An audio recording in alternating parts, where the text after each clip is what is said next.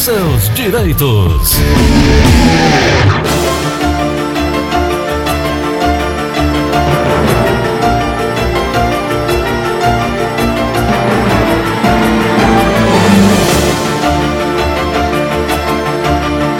São 9 horas e 35 minutos em Fortaleza. Doutora Ana Flávia conosco. Oi, doutora, bom dia. Bom dia, Gleudson. Bom dia, ouvintes da Verdinha. Prazer estar aqui mais uma vez. E hoje tivemos chuva, né? Foi? Tava aqui dentro. Choveu. Choveu. Sabia durante, não. durante um curto período de tempo, tipo uns 5 minutos, muito forte. Mas, doutora, estava muito quente mesmo, viu, mais cedo. Mas eu não, eu não cheguei a ver essa chuva, não. Choveu. Choveu, Ei, Será né? que só choveu lá em casa? É bem pertinho daqui. Eu acho que deve ter chovido aqui também. Não, estou vendo aqui que na Raul Barbosa a pista está molhada, está mais escura do que o normal. Nas outras áreas de Fortaleza, não, mas é, aqui no, no- na, na- Avenida Antônio Salles com o desembargado Moreira também. Estou vendo que a pista está um pouco mais molhada, mas foi tão rápido que a gente nem Que já, conseguiu já tá registrar. secando. Na, Já- na Avenida Paranjana, ali na, na Serrinha, naquela região ali, não houve chuva, pelo menos pelas imagens da- das câmeras, né? Se bem que o asfalto está mais escuro também. Enfim, mas é uma boa notícia, pelo menos para diminuir essa pressão atmosférica, né? Sim, com Ô, doutora, certeza. ontem eh, estávamos aqui na expectativa eh, das mudanças que poderiam ocorrer em relação aos militares, né, da, da aposentadoria. O que é que mudou? O que é que pode, en- enfim, melhorou? Aumentou o tempo de serviço? Como é que funciona, hein, doutora? Mudou pouca coisa, né, É. A gente estava esperando muita mudança, mas já sabíamos que não iam mexer tanto nos militares, né? É, mudou de 30 para 35 anos o tempo de carreira, né? E aí eles compensaram a redução que ia ter na Previdência e refizeram o plano de cargos. É, deu, tirou com uma mão e deu com outra, né, Gleudson? Não é à toa que era para economizar 90 milhões, 90 bilhões? Vão, vão gastar mais 70, vai ficar na conta 10, 15, não é assim? É. Aí a gente começa a fazer conta e eu não entendo. Ontem foi aprovado vai, pela comissão, mas agora vai passar para a Câmara para aprovar é, o fundo partidário, né? Aumentou 120% Eu vi, da última eleição para a próxima eleição, 120%. Vai para quase 4 bilhões de reais. Para que gastar tanto dinheiro com, com, com propaganda? Mas a justiça tem um papel importante nessa decisão, porque vai ter que vir dinheiro de algum lugar. Há, do- há- há- dois anos atrás, o STJ decidiu o seguinte: que não pode ter financiamento privado, precisa ser público. E aí vai sair do nosso bolso. Sim. Porque o dinheiro vem de qualquer lugar. O STJ disse que se vier do, do, do, do da, da iniciativa privada, pode ter caixa 2. Caixa 2 tem de todo jeito. Criminalizou o caixa 2, mas está indo de todo jeito.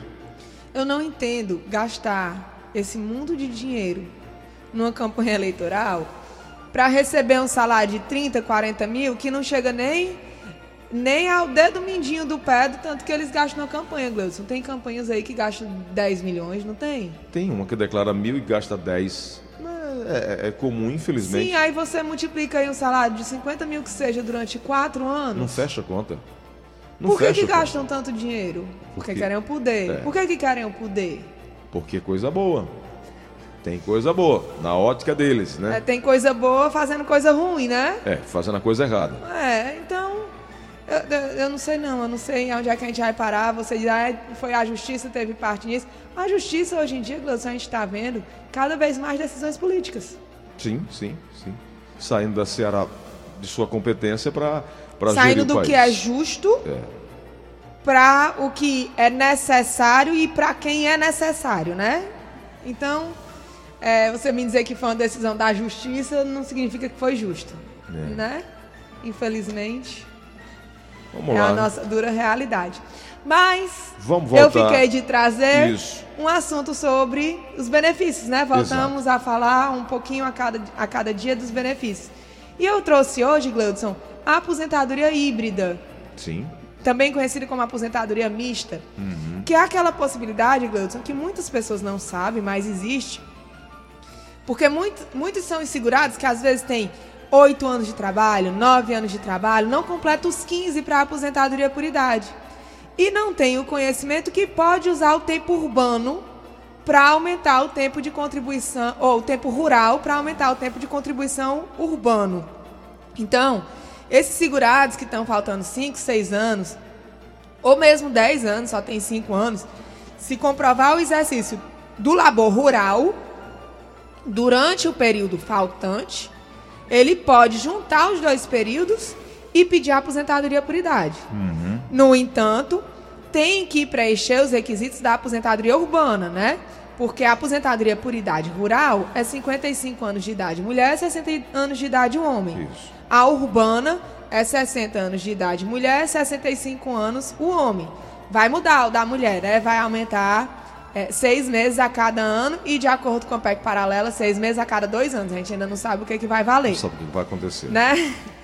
É, então, tem que seguir as regras da aposentadoria urbana, mas pode usar o tempo rural para complementar o tempo de contribuição e ter direito ao benefício. Eu acho que está bem claro. Na verdade, a aposentadoria mista, doutora, ela é a soma do período urbano com o rural. Com o rural, né? exatamente. Mas as pessoas precisam entender isso, que podem juntar. Olha, tem, um- porque tem gente que abandona, né? Não, eu, eu trabalhei cinco anos lá na roça, agora estou aqui trabalhando nessa lanchonete. Aí não esquece de contar Esquece aquele que tempo lá. existiu, exatamente. E aí se prejudica, né? E, e pode ser contra- o contrário também, Gleudson. Pode ser que tenha vindo tentar a vida na cidade, E trabalhou um tempo aqui, não deu certo e resolveu voltar. É também pode acontecer isso, né? verdade. então é sempre bom lembrar, né, nesse período de transição, que esse tempo pode ser utilizado e é menos tempo que você precisa trabalhar. Sempre lembrando que a aposentadoria é um benefício muito melhor do que o LOAS, né? Porque no caso do homem pode ser que muitas vezes ele não vá atrás desse tempo de contribuição, porque a idade da aposentadoria por idade e a idade do LOAS se confundem, né? É a mesma idade, 65, 65 anos. e aí não, né? para que, que eu vou, vou ter trabalho atrás de tanta documentação, de comprovar, de ter a possibilidade de ser negado pelo INSS, ter que ir para a justiça, se eu posso pedir diretamente o LOAS e ter um benefício concedido, né? Uhum. Sempre lembrando que a aposentadoria é melhor, porque tem o 13 terceiro, porque gera pensão por morte para os dependentes, porque gera o direito a requerer empréstimo consignado, tá? Então, é, fica a, a dica para quem está faltando pouco tempo, quem está faltando algum tempo para completar o tempo de contribuição para a aposentadoria por idade, se tiver trabalhado no campo, pode usar esse tempo para complementar. Se a idade, se a aposentadoria por idade rural exige apenas a comprovação do trabalho rural em determinada quantidade de tempo, sem o recolhimento de contribuições, é, é a preocupação das pessoas. Olha, será que eu, como é que eu vou comprovar que trabalhei lá, né, doutora? No campo. No campo. A atividade rural, Gleudson, ela pode ser comprovada de diversas formas. Ela pode ser comprovada por certidão de casamento. Às vezes, na certidão de casamento não tem a profissão, agricultor. Mas se a pessoa se dirigir ao cartório e pedir uma segunda via de inteiro teor, muitas são as vezes que no livro eles anotam a profissão. Certidão de nascimento dos filhos, declaração do cartório eleitoral, porque também é solicitada a profissão. Testemunhas também podem. né? Testemunhas, é, é, ficha de atendimento de emergência de hospital. O INSS é obrigado a reconhecer, doutora. Ou Ele, não? ele não reconhece, às vezes, administrativamente, mas na justiça reconhece. O INSS, antigamente, Gleudson, tinha a prática de é, exigir a filiação ao sindicato. Sim, é sim, por isso sim. que muitos foram os ouvintes que já ligaram pra gente dizendo que nunca pagou o sindicato, querendo saber se tinha direito à aposentadoria rural. E tem. O- o- a lista que elenca as provas necessárias para a comprovação do exercício rural, ela é meramente exemplificativa. Ela não é taxativa, tá? Então, o que está escrito ali são exemplos de provas que podem ser juntadas e comprovar o tempo. E aí eu me lembro agora, eu estava buscando, acabei de achar, quando o ministro Herman Benjamin fez seu voto, eh, dando, eh, reconhecendo a aposentado, a- o direito dessa, de uma trabalhadora na condição híbrida, condição mista, né? E eu achei interessante que no voto dele ele disse, sob o ponto de vista do princípio da dignidade da pessoa humana, a inovação trazida pela Lei 11.718 corrige uma distorção que ainda abarrota os órgãos judiciários em razão do déficit da cobertura previdenciária. A situação daqueles segurados rurais que, com a, crescente absor absorção da força do trabalho pela cidade, passaram a exercer atividades diferentes das lides do campo. É porque às vezes, Gleudson, é, acontecia, aconteceu muito isso antigamente, de o juiz fazer a descaracterizar a atividade rural por conta da atividade posterior urbana, entendeu? Uhum. Tipo assim, ah, você teve atividade urbana, então você não é agricultor, Uhum. entendeu? E fa- de fato o que tem que acontecer é somar. É. E aí encerra esse paradoxo jurídico, né, Sim, doutora? com certeza. Vamos para os ouvintes? Sim, com certeza. Vamos lá, na linha da Verdinha, alô, quem fala?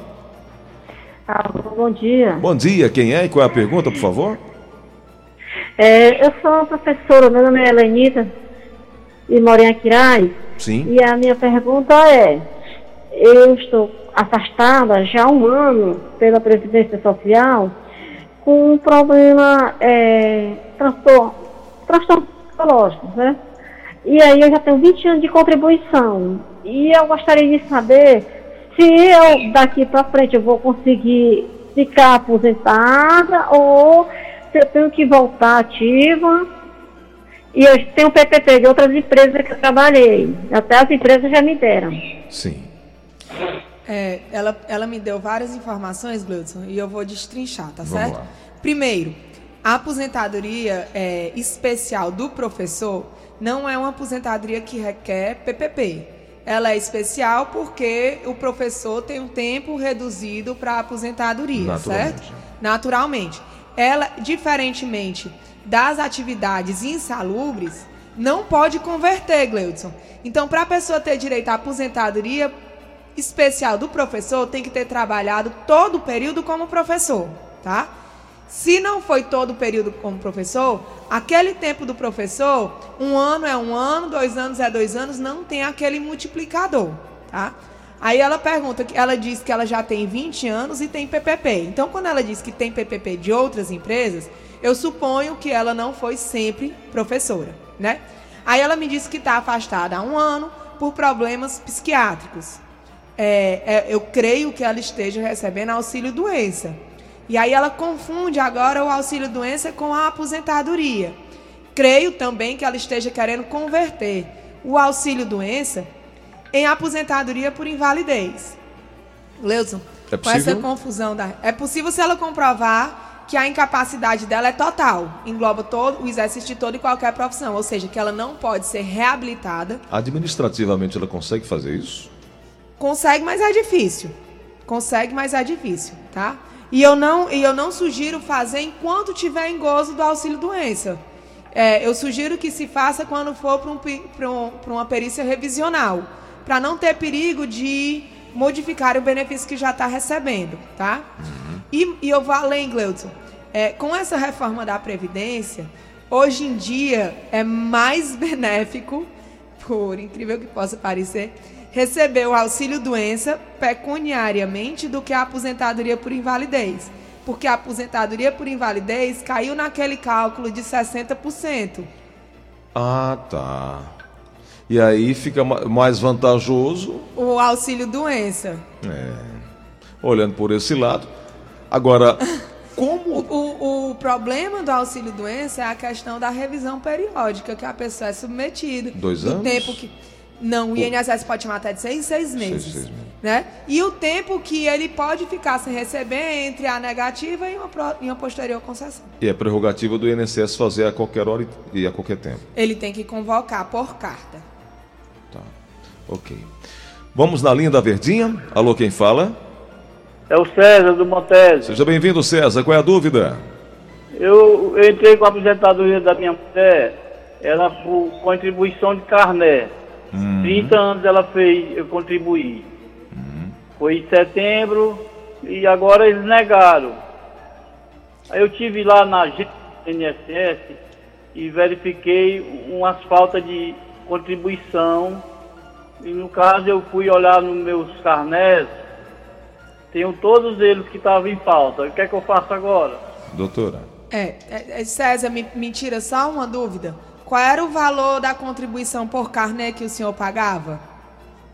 César, qual é? do salário. Hã? Salário? 20% do... Ah, então 20%. pagava certo. Eu tava com medo, Gleudson, dele pagar a alíquota de 5 ou 11%, porque nós sabemos, já batemos isso várias vezes aqui, que essas alíquotas não, não autorizam a aposentadoria por tempo de contribuição, né? Tem que fazer aquela complementação para atingir os 20. Se ele estava pagando nos 20%, tá ok. Agora? Aí agora ele tem que agendar um serviço no INSS para averbar esse tempo e levar todos os carnés. Na verdade, Pode falar, doutora. na verdade, é, se lembra que a gente disse aqui que o processo administrativo hoje em dia ele passa um monte de tempo em análise, aí depois ele muda para exigência. Sim. Se tem esse período em aberto, em tese era para o INSS ter solicitado, no momento do cumprimento de exigência, a apresentação da comprovação do recolhimento. Sim. Tá? Se não solicitou, agora ele pode fazer duas coisas. A primeira, agendar novamente, já juntando os documentos que ele tem, porque isso é possível, né? Hoje em dia, como o processo é virtual, é, eu estou dizendo que é possível, mas para muitas pessoas não é, porque requer um scanner, né? Requer escanear o documento, requer do- computador, requer tudo. Então, é possível hoje em dia agendar já juntando documentos no agendamento administrativo virtualmente, tá? Então, uma opção seria essa. Mas aí ele perdi- perderia todo o atrasado, Gleison. Se ele já tem, se ela já tem efetivamente 30 anos, eu aconselharia ele ir para a justiça. Era o, meu- era o caminho mais assertivo, Porque né? se foi pago, a justiça reconhece. Mesmo não constando no sistema do INSS. É o mesmo esquema, Gleudson, da carteira de trabalho, né? Que a gente já falou aqui várias vezes, que se existir um vínculo da entrada e da saída, e se a empresa não recolheu para o INSS, problema do INSS com a empresa. Entendi. Do mesmo, da mesma forma aí, se ele comprovar na justiça que houve o recolhimento por carnê, recolhimento dentro do prazo, né? Até o dia 15, tudo tal, bem bonitinho, os 20%, ele, ele consegue na justiça e recebe todo atrasado. É. A doutora deu o caminho das pedras agora, né? É, aí ele decide, ele tem duas opções de fazer como ele achar melhor. É isso aí. Vamos na linha da Verdinha. Alô, quem fala? Alô? Oi, quem é? Eu, do de Aracoiá, Qual é a pergunta aí, Odô? porque eu dei entrada na minha aposentadoria, aí eu fui da justiça, aí ganhei a primeira, ganhei a segunda pelo juiz, aí foi para Brasília agora. Tem alguma possibilidade de eu me aposentar? E foi desde 2015. E aí, doutora? Gleudson, tem uns casos que eu não sei se é o caso do senhor Eudo. É, o INSS, como eu já disse aqui ontem, inclusive, ele faz recursos só para ganhar tempo, né? Procrastinatórios, só para empurrar com a barriga o pagamento. Então, o INSS está com tese que ele está alegando que a correção monetária imposta pelos tribunais não é correta, tá? Não é? É o que o INSS alega. Sendo que todos os tribunais a- a- aplicam a mesma correção. Tá? E aí existe um recurso é, que é, foi o primeiro que chegou lá, que aí vai formar aquela. É um recurso repetitivo, né? Sim, sim. Que todos os outros ficam suspensos, esperando o julgamento daquele um. Né? Entendi. E quando aquele for julgado, ele sai baixando todos os processos que estavam pendentes de recurso. Então, como ele está me dizendo que já fazem cinco anos, eu creio que o processo dele não esteja tramitando. É. Não esteja pendente de julgamento. Na verdade, eu acho que ele está suspenso, aguardando algum tipo de recurso repetitivo desses, entendeu? Lá no escritório, é, é uma prática nossa. Quando o INSS começa com esse negócio de alegar correção monetária, a gente já está concordando, Gleudson. Por quê? Porque as pessoas precisam do dinheiro, né? É verba alimentar. Então, passar. Efetivamente, tem pessoas lá no escritório que tinham 5, 4, 5 anos esperando pagamento. No momento que concorda, automaticamente o processo baixa e vai para pagamento. Então, seria o caso, efetivamente, dele ver com o advogado dele o que é que está segurando o processo dele. Se for só correção monetária, concordar com correção. É. Tem que buscar essa informação. pra- É, tem que procurar. Já como ele tem processo, eu creio que seja com advogado, né? É. Subentende-se que sim. É, então é, a, melhor, a melhor solução seria efetivamente ele procurar o advogado dele para saber o que é que está segurando o processo dele em Brasília. Vamos lá, na linha da Verdinha. Alô, quem fala? Haroldo, Diga lá, meu amigo Haroldo, de onde que você fala e qual é a pergunta? Alô de Cascavel, eu queria fazer a pergunta do doutor aí, é porque eu estou com 34 anos, 13, 34 anos de vigia à noite, trabalho à noite de vigia, 34 anos, já está comprovado no INSS, e a minha idade é agora 62 anos. Já botei bem negado, porque o juiz disse que eu não trabalho armado, eu não tenho direito de PPP. Tem mais isso não, né, doutora? Peraí. Armado- Ele botou e veio negado, vigilante. Botou o juiz que negou. Oi? O juiz que negou ou foi o INSS? Foi, negou, disse que eu não tinha direito de PPP não, porque eu trabalho desarmado. 34 anos e dois meses Mas- da minha idade, eu completo 62. Não, peraí, peraí, calma. Quem foi que negou? Essa é a pergunta-chave, né? É, porque se ele é vigilante, é, ele tá dizendo que o juiz disse que ele não tem direito a PPP. O juiz não tem nada a ver com PPP. Pois é. O juiz analisa o PPP. Quem tem que apresentar é ele, que tem que recolher em todas as, as empresas que ele trabalhou e apresentar para o juiz. Isso. Se ele não recolheu os PPPs e na ação judicial ele não apresentou, efetivamente ele não tem o tempo, né? Porque ele tem 34 anos. No entanto, Gleudson, até 95 não precisava de PPP. Agora, eu não sei o que, é que foi pedido na petição inicial dele, né? É, seria interessante depois o senhor procurar é, auxílio para ver direitinho o processo do senhor, para poder ver o que, que foi que aconteceu. Porque tem alguma coisa mal contada aí. Uma informação errada aí. É. É. Vamos para mais uma ligação para encerrar hoje. Tem muita pergunta ainda, mas vamos lá. Alô, quem fala? Alô? Alô? Oi, quem é? É, meu nome é Fátima, Fátima Oi, Fátima. Nogueira. Bem-vinda. Qual é a pergunta? É porque eu queria saber por que que eu não me aposento no INSS. porque eu já, já tenho 65 anos agora. E já tenho 15 anos de contribuição. E toda vida que eu ligo é só em análise, análise. Quando é que vai sair esse análise? Quando foi que a senhora solicitou?